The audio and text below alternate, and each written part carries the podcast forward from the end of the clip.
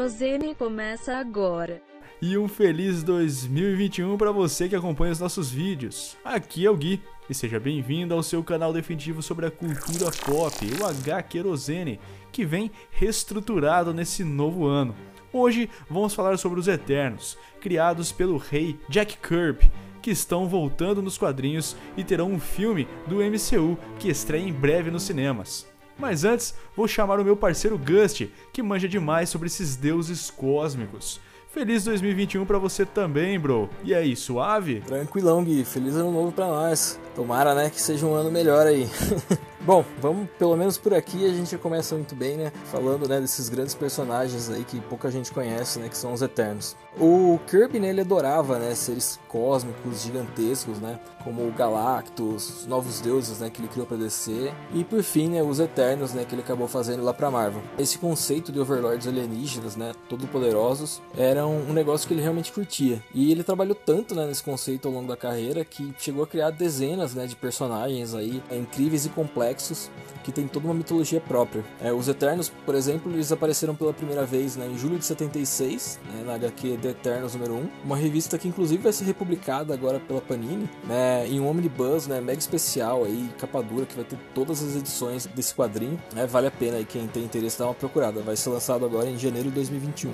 Então, bora lá, Gui, vamos falar um pouquinho das curiosidades sobre esse grupo. Bora lá então! Os Eternos não têm uma história de grande sucesso nos quadrinhos, mas isso pode mudar com sua estreia do live action esse ano. Os personagens levam adiante algumas das ideias nas quais Kirby vinha trabalhando na DC Comics, com os novos deuses, com o desenvolvimento dos mitos do Quarto Mundo, no qual ele criou seu próprio universo cósmico para distinta concorrência. Mas como esses quadrinhos não tiveram as vendas esperadas, acabaram sendo cancelados e o rei voltou para a Marvel. E então continuou algumas dessas ideias dentro da revista dos Eternos. Sim, mano, e para explicar os Eternos, o Kirby acabou criando na Marvel também né, os Celestiais, né, que são outros seres gigantescos, né, que ajudam né, a expandir e explicar não só a origem dos Eternos, mas como do próprio universo Marvel. Basicamente, né, os Celestiais eles visitaram a Terra né, um milhão de anos atrás e fizeram experiências com os primeiros humanos, criando assim né, os Eternos e os Deviantes. É verdade, mano. E esses experimentos também forneceram a base para futuras mutações sobre-humanas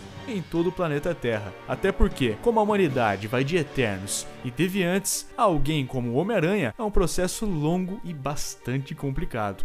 O mito desenvolvido por Kirby é quase tão vasto e complexo quanto o legendário de J.R.R. Tolkien, como a Terra-média tem a ver com a queda de uma civilização primitiva. É, com toda certeza. Os Eternos, né, eles viviam né, na cidade de Titanos, mas foram forçados né, a sair da ilha depois que os experimentos né, de um Eterno chamado Cronos acabaram destruindo a cidade. Né. Já a segunda geração de Eternos, que veio em seguida, tinha um cara chamado Alars, que talvez aí alguém já tenha ouvido falar, né? Afinal, mano, Thanos é filho desse Alars, como o Caveira Vermelha mencionou brevemente nesse filme. Welcome, Thanos, son of Alas.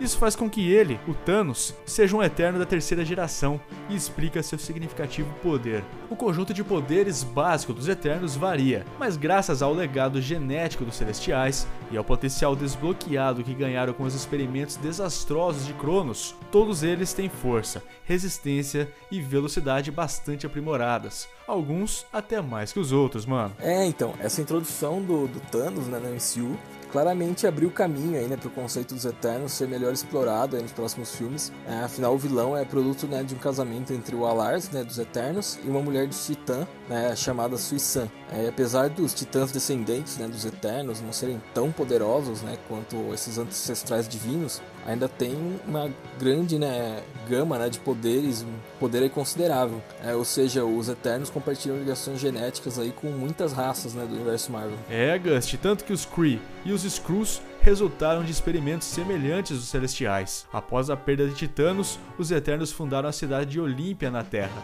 levando os humanos a confundi-los com deuses gregos e criando também essa mitologia. Mas nem todos os seus experimentos deram certo. Alguns humanos se transformaram em deviantes, que são as criaturas grotescas, meio até demoníacas, mano. Os deviantes, né, conhecidos como povo mutante, né, eles sofreram mutações genéticas, né, que os celestiais então fizeram questão de nunca mais repetir, né? Eles não são só monstros, mas eles também têm um grande poder, intelecto e tecnologia, e têm usado tudo isso né, para travar uma guerra aí contra os Eternos desde então. Um dos conceitos-chave que Jack Kirby introduziu nos mitos dos Eternos foi a Unimind. Quando todos os deuses combinaram seu poder mental e físico, formaram essa Unimind, que é basicamente um cérebro cósmico gigante que também projeta rajadas de energia. Até parece ter alguma raiz em uma ideia de ficção científica introduzida por Arthur Clarke em seu romance Fim da Infância. Nesse livro, uma raça de superdeuses alienígenas que controlam secretamente a Terra também tem algo muito semelhante, chamado Overmind. Isso aí, e como a gente já adiantou, né, os Eternos infelizmente não causaram né, tanto impacto no universo Marvel quanto o Kirby esperava. É, eles tiveram algumas aparições né, na revista dos Vingadores, mas só foram ganhar destaque mesmo. É, e ainda assim não foi tanto. Quando Neil Gaiman né, apareceu para escrever uma mini sobre o grupo. É, ele reintroduziu e modernizou os personagens né, ali no início dos anos 2000 e fez com que os Eternos aparecessem na Terra nos dias modernos, sem nenhuma memória né, de suas habilidades do passado, que deu uma abertura aí para ele brincar de uma maneira bem diferente e interessante aí com o grupo. Cara, até outra tentativa de reinicialização da série clássica veio na forma de The Eternal, uma série Marvel Max do escritor Chuck Austin, também ali nos anos 2000. Mas a série não teve nenhum sucesso e foi cancelada após apenas seis edições, mano. É, sucesso do Gaiman não é para qualquer um, né? Mas recentemente, né, para aproveitar o hype né, em cima do filme novo, a Marvel lançou uma nova revista mensal né, dos Agora pelas mãos do escritor Kieron Gillen, junto com o artista Essar Ribic que também parece que vai ser bem interessante, né? Não peguei para ler ainda, mas acho que promete. E bom, como última curiosidade, vale citar que o Kirby, ele claramente, né, tinha uma afeição por deuses alienígenas, né, que se intrometiam aí na história da humanidade, no desenvolvimento, né, dos humanos. Esse interesse parece ter origem, é pelo menos em parte, né, no livro Eram os Deuses Astronautas, é, Chariot of the Gods, um, um best-seller aí de 68, do autor Eric von Däniken, que imaginou grandes feitos né, da história humana primitiva, como as pirâmides, por exemplo, como sendo o trabalho né, de deuses alienígenas. Verdade, cara, muito curioso isso. E até mesmo esse livro inspirou toda uma indústria caseira de especulação sobre alienígenas e seu papel nos assuntos terrestres, culminando até um dos memes mais bem sucedidos de todos os tempos. Bom, galera, infelizmente nosso episódio fica por aqui. Conta pra gente nos comentários né, o que você acha dos Eternos, se você curte os personagens, o que você espera do filme. E não esquece de seguir a gente também né, no Instagram e no Facebook, é só buscar lá por HQ Querosene ou conferir os links né, da, das nossas redes aqui na descrição do vídeo.